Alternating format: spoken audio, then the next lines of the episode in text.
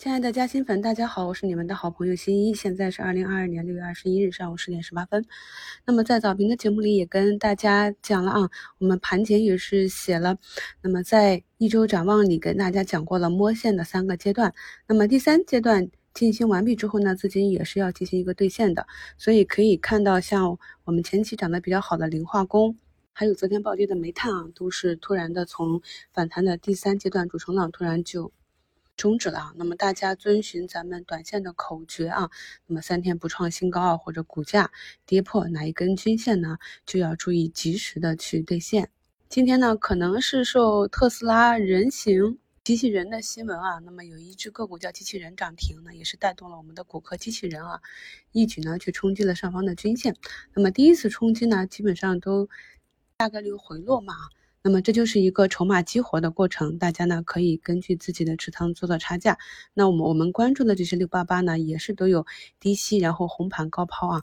那么像华西这种，也跟大家讲，创出了波段新高之后呢，就是底仓的滚动持仓啊。那么一般来讲，咱们中长线趋势的卖点都是阶段性新高回落啊。那么短线的买点呢，是创出一个阶段性新高，但是要带好止损，这是两种不同的思路。大家呢一定不要做反了。那么盘前呢也是在股市加薪圈提示大家风险了。昨天就可以看到中通客车已经是大资金流出了。那么它之所以复盘之后，走出一个美人颈，再连拉两个板呢，也是由于前期的大资金呢，啊，它不往上拉出不去啊。那么今天如果股价再往上上涨两三个点的话呢，就符合了第二次被关小黑屋的一个标准啊。所以大家要注意一下短期的风险。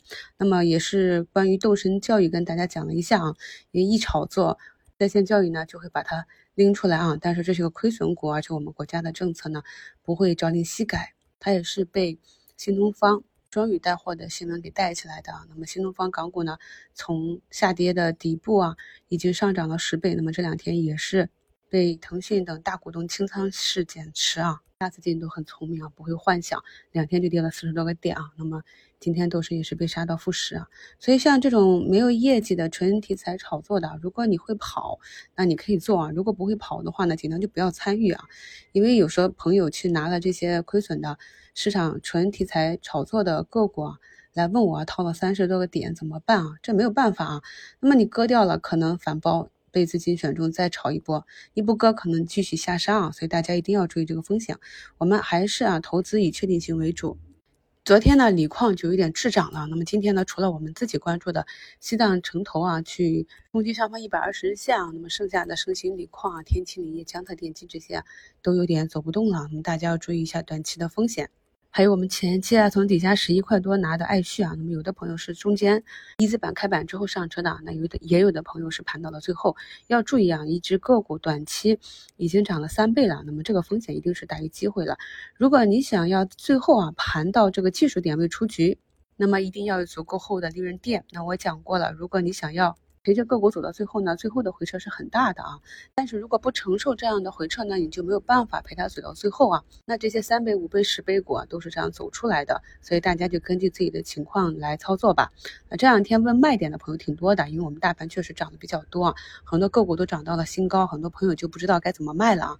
那么这里呢，也给大家贴一下我们去年七月份做的卖点课程啊，也是课程比较长，卖的方式也很多啊，大家选取自己。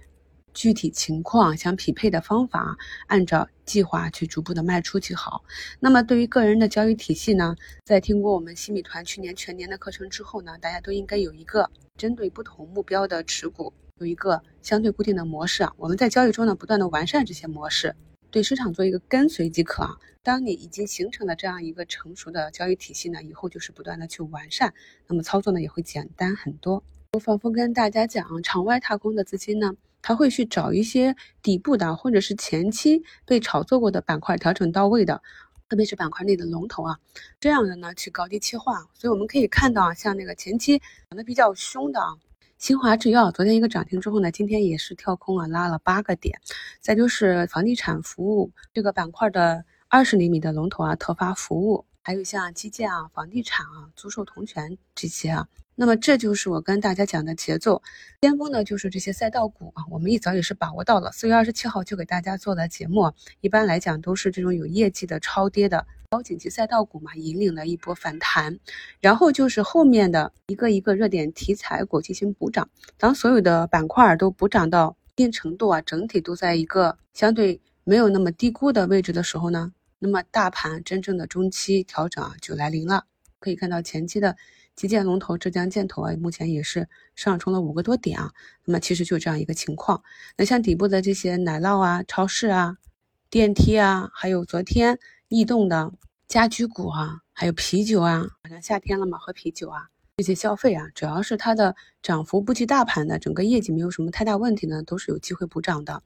咱们很多投资者啊，不是短线选手，没有时间一直盯盘，所以呢，上班族来讲的话，最好就是复盘的时候啊，找到标的，或者就对着自己的中长线标的，可以在前一天晚上或者第二天早晨挂单啊。中午的时候看一下，如果走弱呢，下午两点半左右可以按照计划出局或者减仓。还有呢，就是我们讲过的，那么尾盘五分钟去进行一个买卖啊，那么第二天早晨起来竞价开盘进行一个买卖，这种短差更加稳妥的呢，就是啊。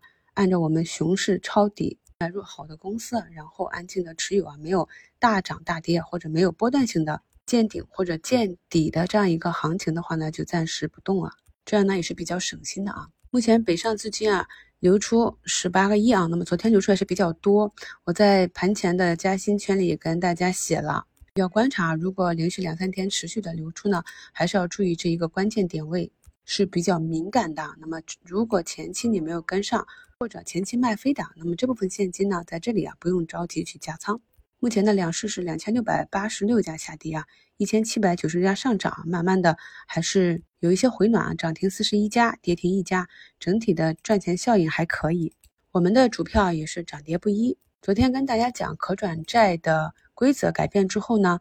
那么这部分的资金啊，其实量挺大的，一个可转债当日的成交都已经超过创业板了。那这部分高风偏的博弈资金呢，就会进入到我们正常的市场啊。所以可以看到最近，呃，涨幅榜上百分之二十涨停的特别多啊。那么这就是一个高偏锋、看好高风险的这些短线资金他们的流向。所以做短线的朋友呢，可以关注一下这样的百分之二十的机会埋伏一下啊。目前呢，在今天的涨幅榜上可以看到麦和股份、奥联电子。百奥智能啊，神思电子、江苏雷利、蓝云装备啊，这些都是百分之二十的涨停，其中的一大半啊都是机器人概念。在盘中长线底仓的时候，咱们有点耐心啊，因为企业的经营不是一两天就会发生变化的，短期的涨跌呢，我们也无法完全的去预判。